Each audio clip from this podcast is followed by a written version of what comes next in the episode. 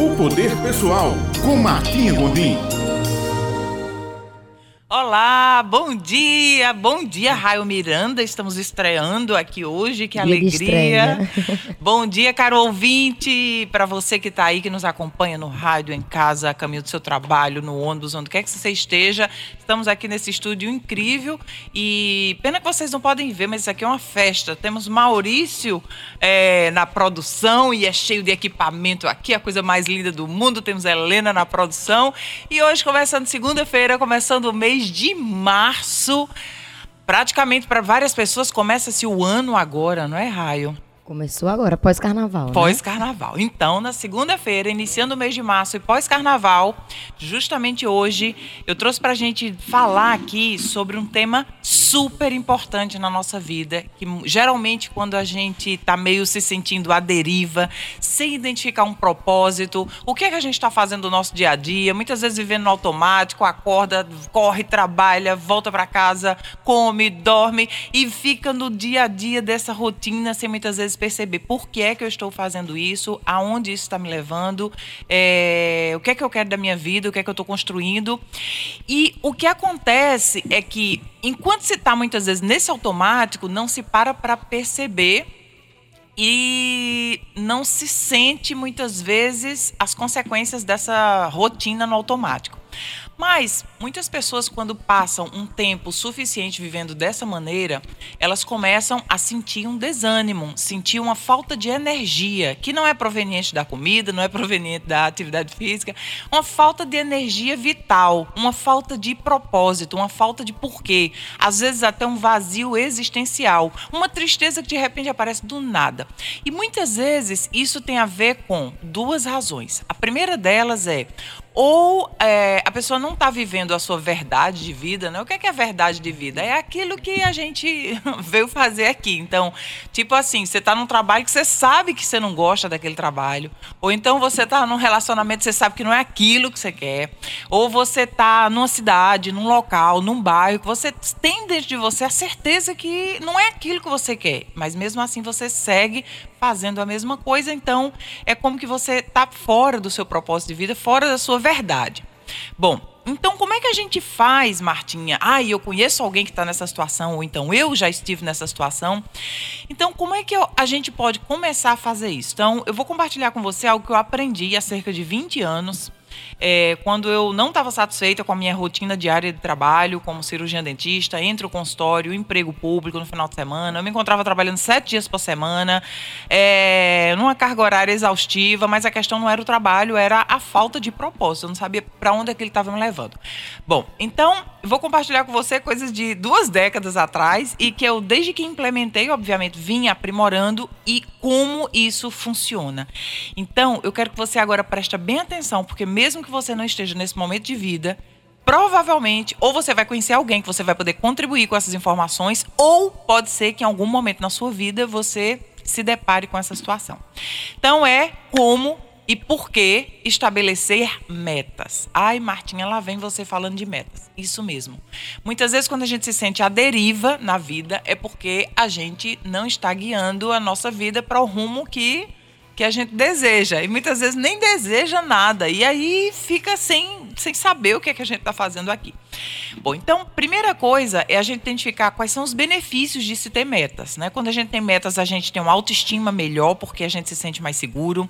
Quando a gente tem metas, a gente acorda na segunda-feira mais entusiasmado, porque a gente está um, um dia mais próximo da realização dos nossos propósitos. Quando a gente tem metas, o nosso futuro fica mais claro na nossa vida.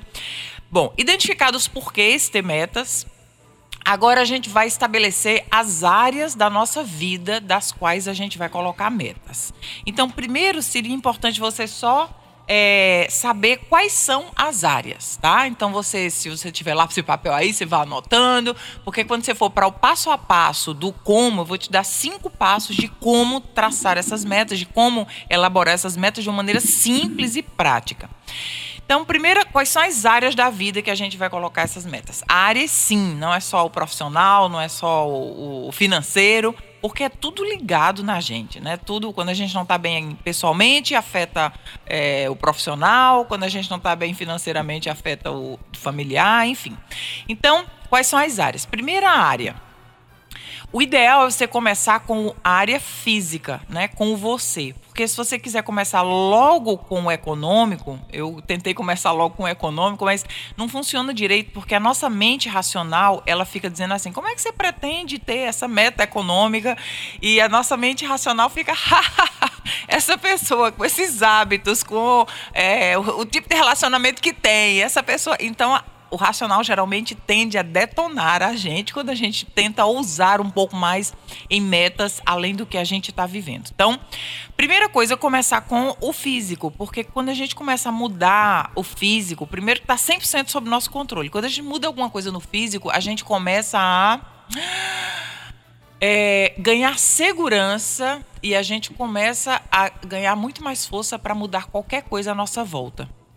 Eu lembro quando eu reduzi 17 quilos há 20 anos atrás, eu tinha a sensação que eu ia mudar o mundo. E, e é essa sensação que a gente tem de, de, de, autocontrole, sabe? Então você é capaz de controlar o que você ingere, o que você bebe, o que você. os seus hábitos. Bom, então, primeira coisa, só coloca as áreas da vida. Primeira área, são oito áreas. A primeira é o físico. Dentro do físico, a gente vai trabalhar o, a saúde, como é que você está se sentindo de saúde, é, o seu peso, e terceira meta para o físico é a sua aparência. Você gosta da sua aparência, você gosta do seu cabelo, não gosta do seu cabelo, você gosta da sua pele, não gosta da sua pele, enfim, três metas, tá?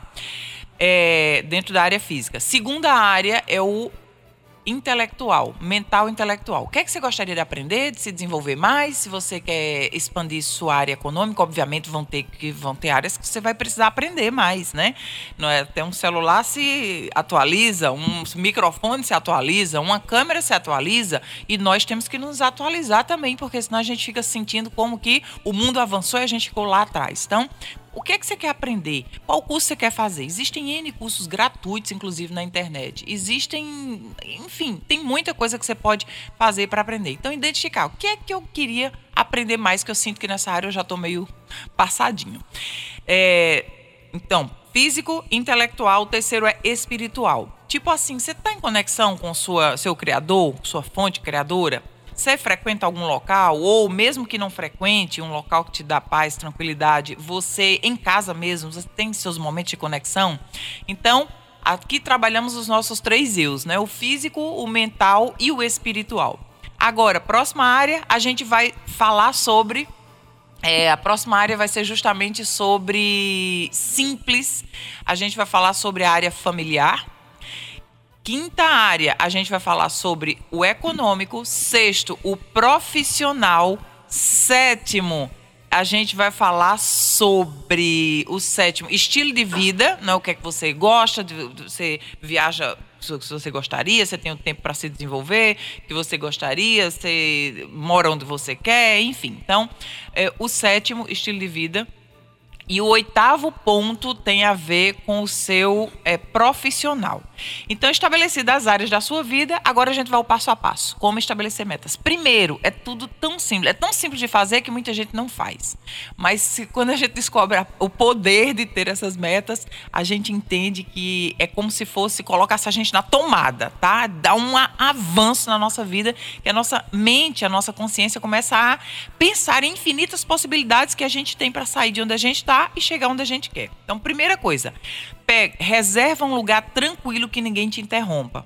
Então, ideal até que nem seja em casa, nem no seu local do cotidiano, diário, né? Então, ideal uma praia, um, uma praça, um local que você se isole, fique com você mesmo, que você vai ter que fazer umas perguntas para você, para você identificar o que é que você quer.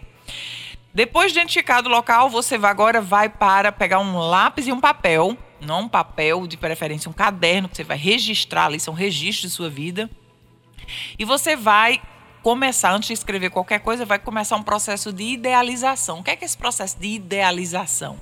É você idealizar mentalmente, primeiro, como seria o ideal para a sua vida. Como você queria que o seu físico, por exemplo, fosse ideal? Como você queria, por exemplo, que sua área familiar fosse o ideal? Como você queria que o seu profissional fosse o ideal? Entre de agora até cinco anos. Por que cinco anos? Porque é como que baixa a sua resistência racional de novo. Você, na, no seu interiormente, você está dizendo, ah, eu tenho tempo para fazer. Então, é possível. Então, em até cinco anos de agora, o que seria? Você olha cada área de sua vida e o que seria ideal dentro daquelas áreas.